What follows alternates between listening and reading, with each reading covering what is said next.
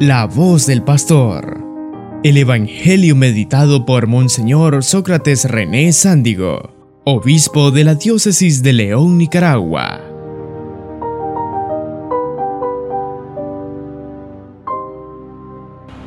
Queridos hermanos, da tanto gusto el estar celebrando por primera vez en la liturgia eucarística a los tres hermanos de aquella comunidad llamada Betania, Marta, María y Lázaro.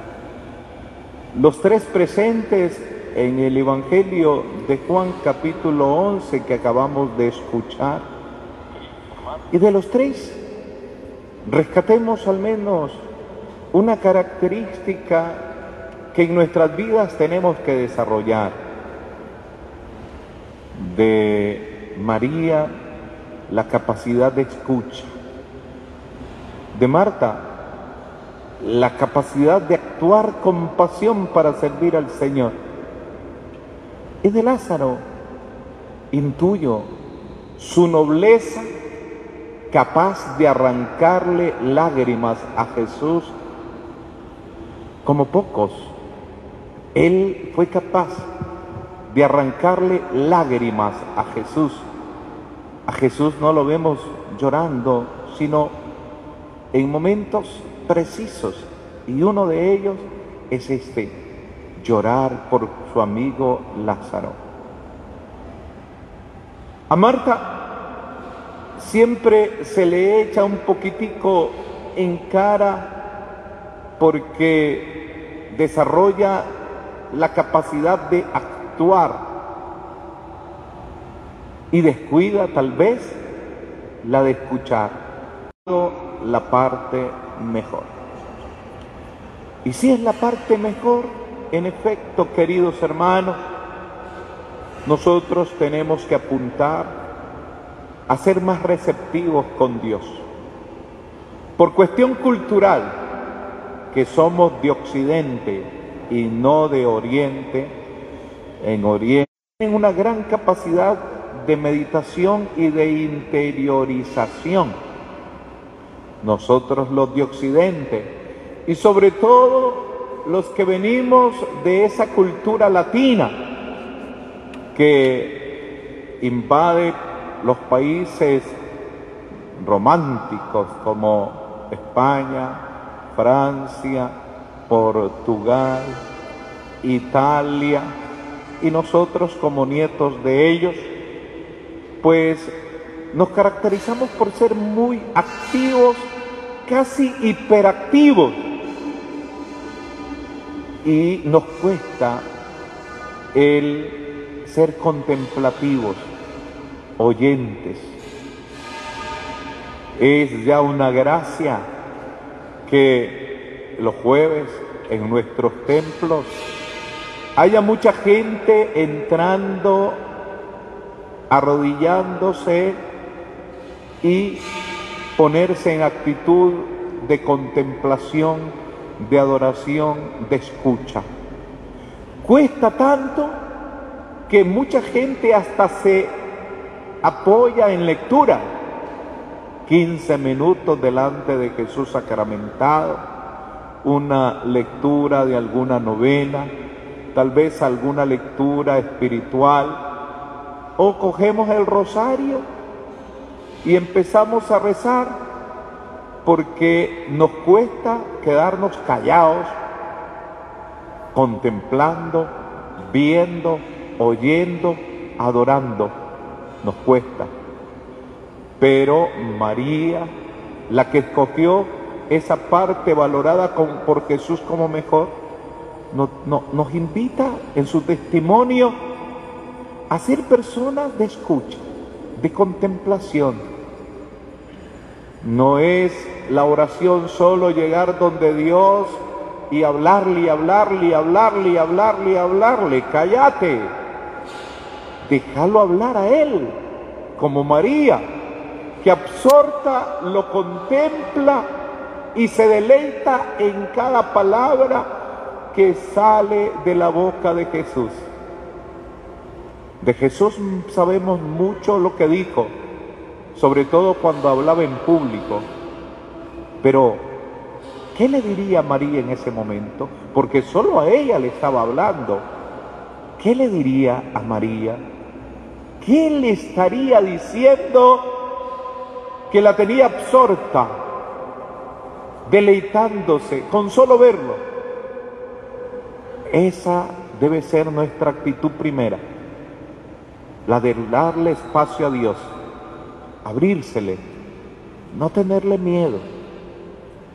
A veces le hablamos tanto a Dios porque no queremos escuchar aquello que Dios nos quiere decir. Le hablamos y le hablamos y le hablamos.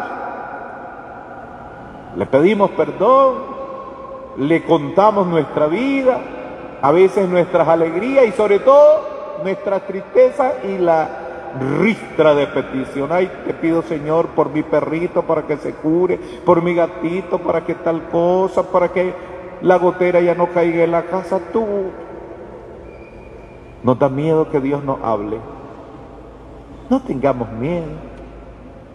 Como María, escuchémoslo y vas a ver qué hermoso es cómo hay un disfrute. Pidámosle pues a Santa María, la hermana de Marta, que nos ayude a ser también hombres y mujeres de escucha, de adoración, de contemplación. Ya el hecho de hacerlo ya es deleitarse. Dios entra, te habla, te calma, te da bonanza interna, fortaleza, ánimo, ánimo. Por ello es que una de las experiencias bonitas es llorar delante de Dios, porque cuando estamos llorando no hablamos y solo lloramos. Y después ya Dios te habló y sientes paz, tranquilidad. Hablemos de lo que Marta, Santa Marta nos regala. ¿Ves? No tenemos imagen de del hermano de Marta, de San Lázaro, no tenemos. No tenemos imágenes de Santa María, la hermana, por eso Marta está allí sola hoy, pero debería estar hoy su hermano Lázaro, tal vez tirándose de encima una de esas vendas que le pusieron. Y María debería estar ahí, sentada así como se sientan ustedes, las muchachas, todas desparramadas, contemplando al Señor.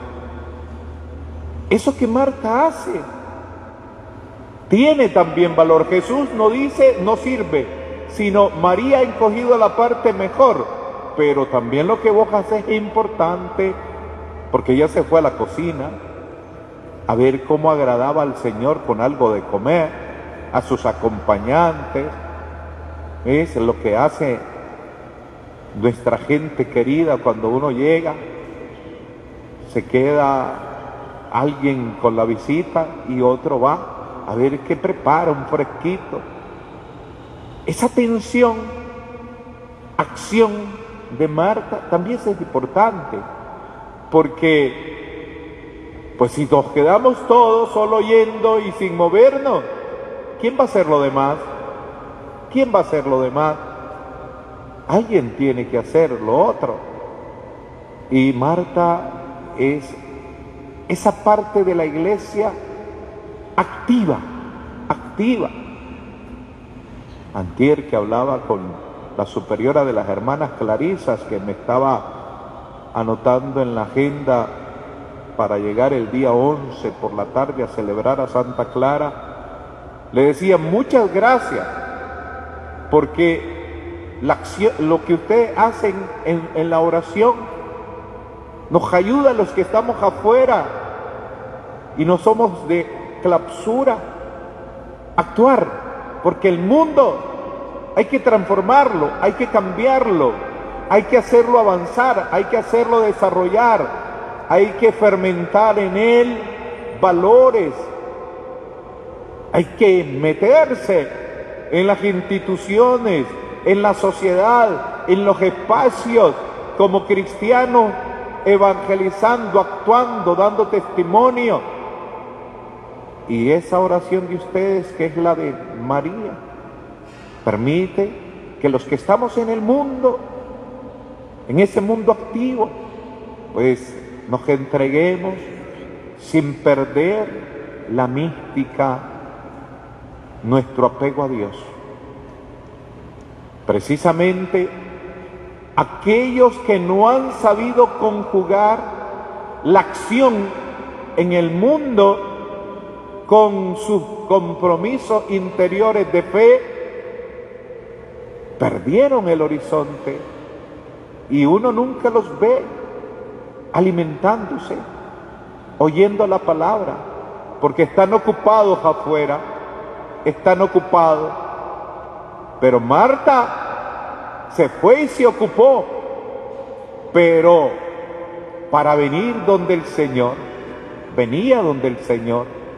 De hecho, cuando aparece de la cocina a reclamarse, viene de la cocina. Señor, dile a esta que me ayude me ha dejado sola. Se vino de la cocina a reclamarle al Señor, vino donde él, la calmó el Señor y el texto no dice nada más. Seguramente cuando Jesús le dijo, Marta, Marta, Marta, dije una vez Marta, pero son dos, Marta, Marta, te preocupas por muchas cosas, María ha escogido la parte mejor. Me imagino que después de, este, de esta exhortación, Marta se volvió a la cocina, ya sin decir nada, sin decir nada. Es importante estar en el mundo, transformarlo, cambiarlo, porque alguien tiene que hacer de ingeniero, alguien tiene que hacer de médico, alguien tiene que estar ahí en el hospital de enfermera, Alguien tiene que estar vendiendo las frutas que nos comemos. Alguien tiene que estar sembrando la semilla que mañana eh, comeremos. Alguien tiene que estar llevando el orden. Pero hay que venir donde Jesús como Marta. Hay que sacar el tiempo como Marta para alimentarse. Porque si no, ese actuar pierde razón de ser, pierde sentido y la gente se aburre. ¿Para qué? Cuando venís donde Jesús, comprendés para qué. Se convierte en un servicio. Dios está contigo en ese actuar y por ello tenemos que aprender a Marta a manejar la acción con la interiorización, con la escucha. Y rescatemos de San Lázaro, esa virtud de la nobleza. Lázaro es un hombre del que se conoce poco. Era amigo de Jesús. Jesús viajaba a esa comarca Betania, cerca de Jerusalén, se hospedaba ahí. Ya me imagino aquellas noches de Jesús en Betania hablando con Lázaro hasta altas horas de la noche sus conversaciones, cómo alimentaron la amistad.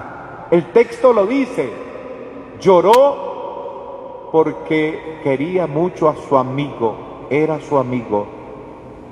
Seguramente haber sido un hombre muy noble, un hombre sereno, tranquilo, bueno, bondadoso, amable, cariñoso, fiel, leal, atento y sigámosle poniendo virtudes. Un hombre íntegro, total, leal, noble. Y por eso la aureola hoy está encima de Lázaro, como está encima de María, la hermana de Marta, y está sobre Marta, aunque no le pusieron la aureola de la santidad. Queridos hermanos, ese reclamo de las dos mujeres que le salen al encuentro, primero María, donde, perdón, primero fue Marta la que le salió al encuentro, donde Jesús y decirle, si hubieras estado aquí, mi hermano no hubiera muerto. Y después ya dentro María, si hubieras estado aquí, mi hermano no hubiera muerto. A mí este texto, leerlo en griego me gusta, porque son paralelos exactos. Las dos mujeres en griego dicen lo mismo, literalmente. Si hubieras estado aquí, mi hermano no hubiera muerto. Ese reclamo, queridos hermanos, viene de personas que han tenido una experiencia de confianza en Jesús. Primero, el reclamo ya es signo de que hay confianza, cercanía, experiencia fuerte. Si hubiera estado aquí, mi hermano no hubiera muerto. Y además es de reconocimiento del poder que ven en Jesús capaz de vencer a la muerte, porque le está anticipando que tiene poder sobre la muerte. Si hubieras estado aquí, no hubiera muerto. Jesús no es médico, no es médico como el que cura con medicina. Literalmente no es médico. Pero ¿por qué le dicen que si hubiera estado ahí no hubiera muerto? ¿Le hubiera dado alguna receta? No. Es la confianza y seguridad que Él tiene dominio sobre la muerte y es el Dios de la vida. Yo he venido para que tengan vida y la tengan en abundancia. Esa confianza, queridos hermanos, es para nosotros también una meta, un objetivo en este año de encuentro con Cristo. Nosotros debemos acercarnos tanto a Dios al punto de tener esa confianza de amigos, de amigos. Desde esa experiencia, queridos hermanos, y desde esa confianza, esperamos que un día, por haber escuchado abiertamente como María al Señor, por haber actuado en su favor, el Señor nos diga como a Lázaro, Lázaro, sal fuera levántate y nos levantemos a la vida eterna. Amén.